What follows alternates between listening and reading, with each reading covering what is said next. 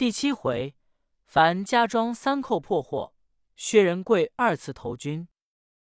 诗曰：“张环谋计冒功劳，仁贵酬心迷路遥。幸遇樊庄刘介素，三更奋勇贼倾巢。”再说薛仁贵坐于桌上，心中想到：“我酒倒不必用了，且吃饭吧。”盛过饭来，一碗两口，一碗两口。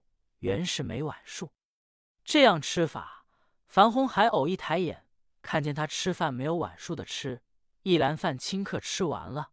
人跪一头吃，一头观看，见员外在旁看他，不好意思，我吃的太多，故而员外看我。又见员外两泪交流，在那里开眼泪，惊得人贵连忙把饭碗放下，说：“不吃了，不吃了。”立起身来，就走出位。樊员外说：“哎，客官需用的饱，篮内没有了饭，叫家人再去拿来。”仁贵说：“多谢员外，被人吃饱了。”员外又说：“哎，管官，你虽借宿毕庄，饭是一定要吃饱的。老汉方才见你吃相，真是英雄大将，篮把饭岂够你饱？你莫不是？”见我老汉两眼下泪，故而住也饭碗吗？客官下，你是用饱。我老汉只因有些心事，所以在此新交。你不要一记到我小贱，再吃几篮，家中尽有。仁贵说：“员外面带忧容，却是为什么事情新交？不妨说的明白，卑人就好再吃。”员外道：“客官有所未知，老夫今年五十六岁。”并无后代，单生一女，年方二十，名唤绣花，聪明无比。若说她女工针指，无般不晓；书画琴棋，件件皆精。因此我老汉夫妻爱惜犹如珍宝，以为半子有靠。谁想如今出于无奈，白白要把一个女儿送与别人去了。仁贵说：“员外，卑人看见庄前张灯挂红结彩。”乃是吉庆之妻，说甚令爱白白送与别人，此何意也？员外说：“哎，客官，就为此事，小女永无见面的了。”仁贵说：“哎，员外，此言差也。自古说男大须婚，女大须嫁，人家生了女儿，少不得要出嫁的，倒对月回门是有见面的，有什么撇在东洋大海去的道理？”员外说：“客官啊，人家养女自然出嫁，但是客官你才到毕庄借宿，那里知道其细？这头亲事又非门当户对，又无媒人说和。”仁贵说：“没有媒人怎生攀对？倒要请问是怎么样？”员外道：“客官啊，说也甚其离。我樊家庄有三十里之遥，有座烽火山。”那山林十分广大，山顶上却被三个强盗占住，霸称为王，自立关寨旗号，手下喽啰无数，白昼杀人，黑夜放火，劫掠客商财物。此处一带地方，家家受累，户户遭殃，万恶无穷。我家小女不知几时被他露了眼，打书前来，强要我女儿为压寨夫人，若肯就罢。不肯，要把我们家私抄灭，鸡犬杀尽，房屋为灰。所以老汉勉强应承了他，准在今日半夜来取。故我心焦在此悲泪。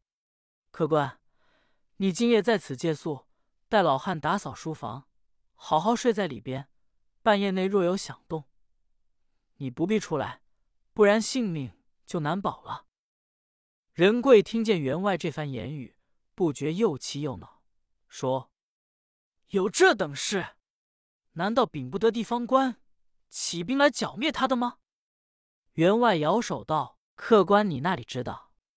这三个强盗多有万夫不当之勇，若让那地方官年年起兵来剿，反被这强徒杀得片甲不留。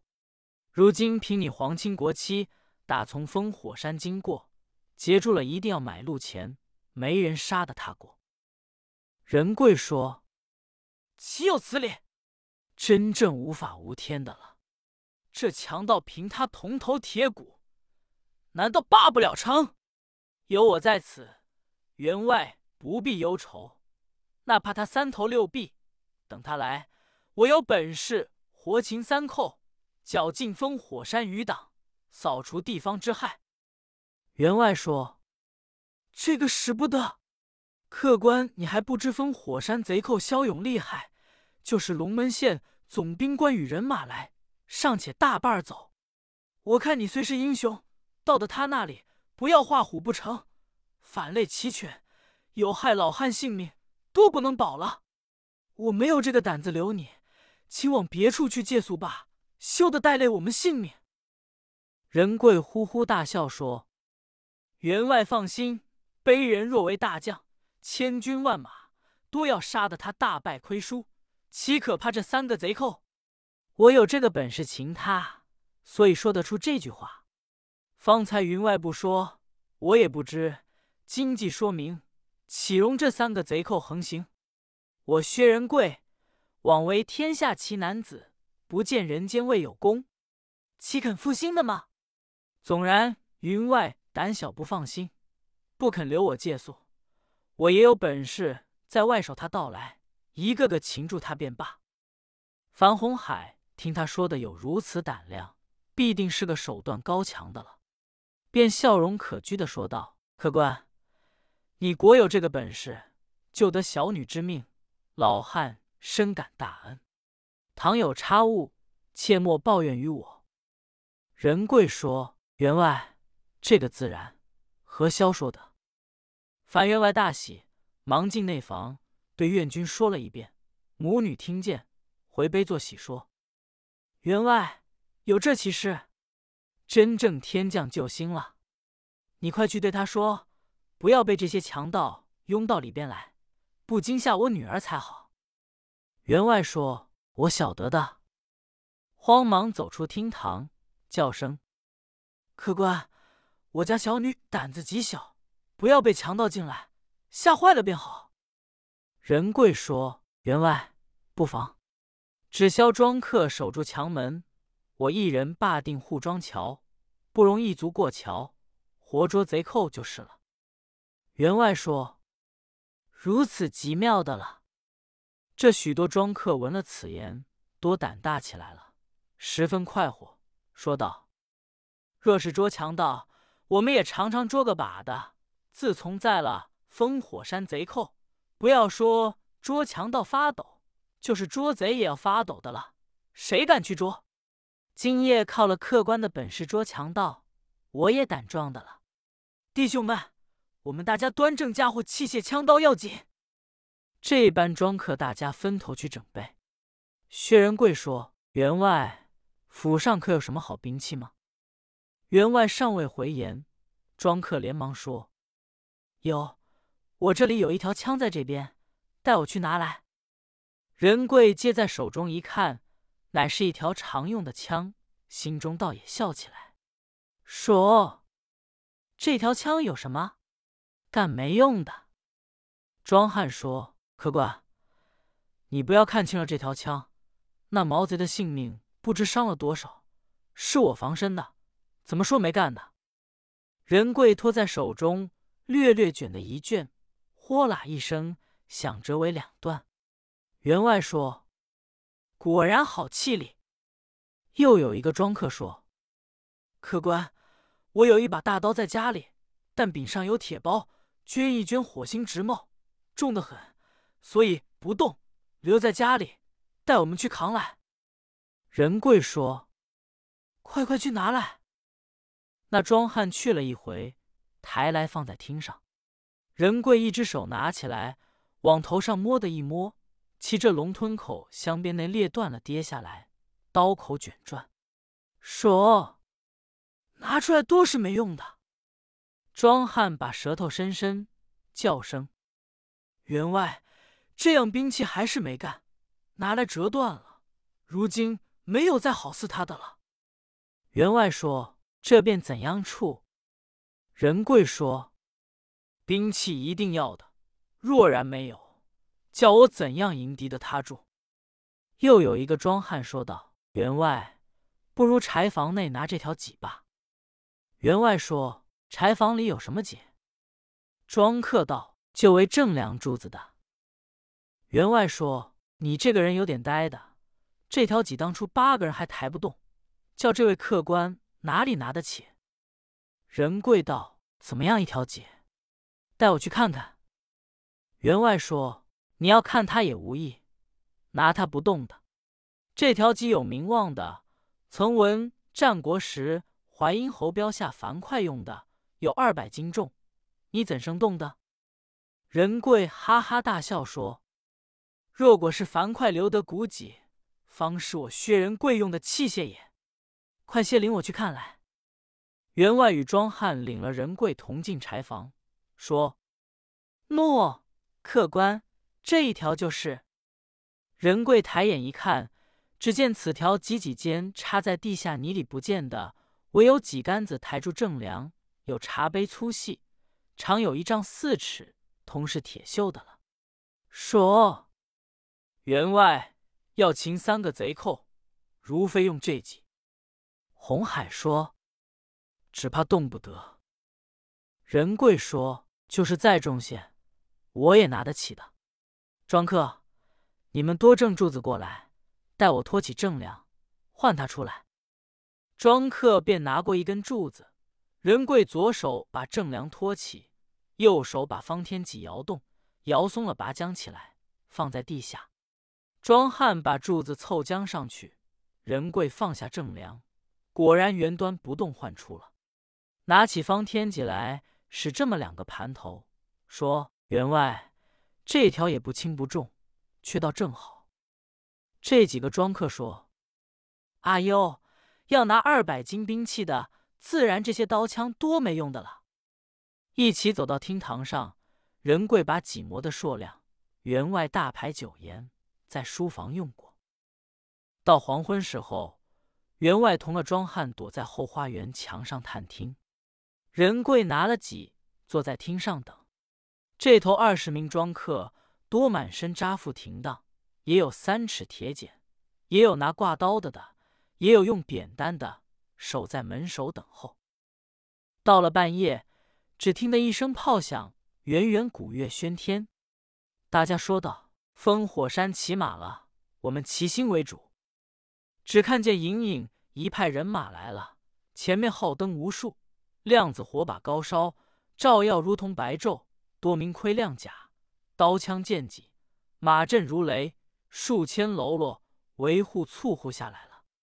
众庄客见了，大家发抖，说：“快进去报与客人知道。”连忙走将进来，叫一声：“客人，强盗起兵来了，快出去！”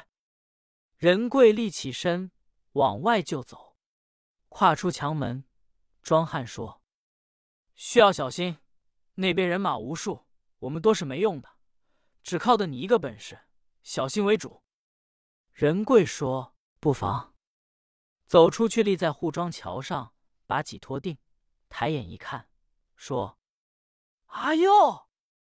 只见喽啰簇拥，刀光射眼，挂弯弓如秋月，插铁剑似狼牙，马嘶叫，蛇钻不过，盔甲响，鸦鸟不飞，果然好一副强盗势头，元觉厉害。渐渐相近，仁贵大喝道：“待！”来的这般喽啰，可是烽火山上绿林草寇吗？俺薛仁贵在此，还不下马，改邪归正过来，该要怎么样？要讲这强盗，大大王名唤李庆红，二大王江兴霸，三大王江兴本，却是同胞兄弟。这晚三大王守住山寨不下来，只有二大王江兴霸保了大大王李庆红下山娶亲。这大大王李庆红怎生打扮？头上戴一顶二龙朝翅黄金盔，身上穿一件二龙戏水绛黄袍，外罩锁子红铜甲，坐下胭脂黑点马。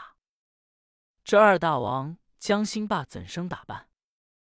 头上戴一顶乌金开口呆滞盔，身穿大红绣花锦云袍，外罩掏链青铜铠，坐下暴力乌骓马。他二人一路行来，忽听得这一声喊叫，二人不觉到吃一惊，抬头望一望，只见桥上立一个穿白用戟小将，不觉大怒，说：“送死的来了，我们冲上前去！”二位大王催一步马，各把枪刀一举，喝声：“哟！你这该死狗才，岂不闻我封火山大王厉害吗？今日乃孤家及妻。”善敢拦阻护庄桥上送死吗？仁贵闻言亦大怒，喝道：“呆！我把你这两个狗头，该死的毛贼！我薛仁贵若不在此，有你白昼杀人，黑夜放火，无法无天。今日俺既在此，那怕你铜头铁颈，擅敢强娶人家闺女，今日触犯我英雄性气，愤愤不平。”你敢上桥来？有本事来一个杀一个！还要倒封火山脚路你的巢穴，踹你们的山寨，削为平地。一则救了樊绣花小姐，二则与地方上万民除害。二位大王闻了此言，心中火气直冒顶梁，大怒说：“哟，反了，反了！孤家坝在烽火山十有余年，官兵尚不能征讨。”你不知何处来的毛贼，一介无名小卒，擅夸大口，分明活不耐烦了！快来救我大王爷的刀头吧！把马一催，手提护板刀，一起叫声：“小贼，领我一大砍刀！”望着仁贵，劈顶梁上剁下来。仁贵见刀头砍下来，就把手里这一柄方天戟往这把刀上嘎啷的这一按，李庆红喊声。不好！手中震的一震，在马上七八晃，马冲过来，被仁贵右手拿戟，左手就把李大王家背上这一把。庆红喊声：“不好！”要把身偏一偏，来不及了，被仁贵伸过拿云手，挽住乐甲涛，轻轻不费力提过马鞍桥，说一声：“过来吧！”好像小鸡一般。举起手中，回转头来说道：“庄汉们，快将锁子来，将他绑了，就往桥坡下这一丢。”那些庄汉大家赶过来要绑，不想被李大王扒起身来，喝道：“那个敢动手！”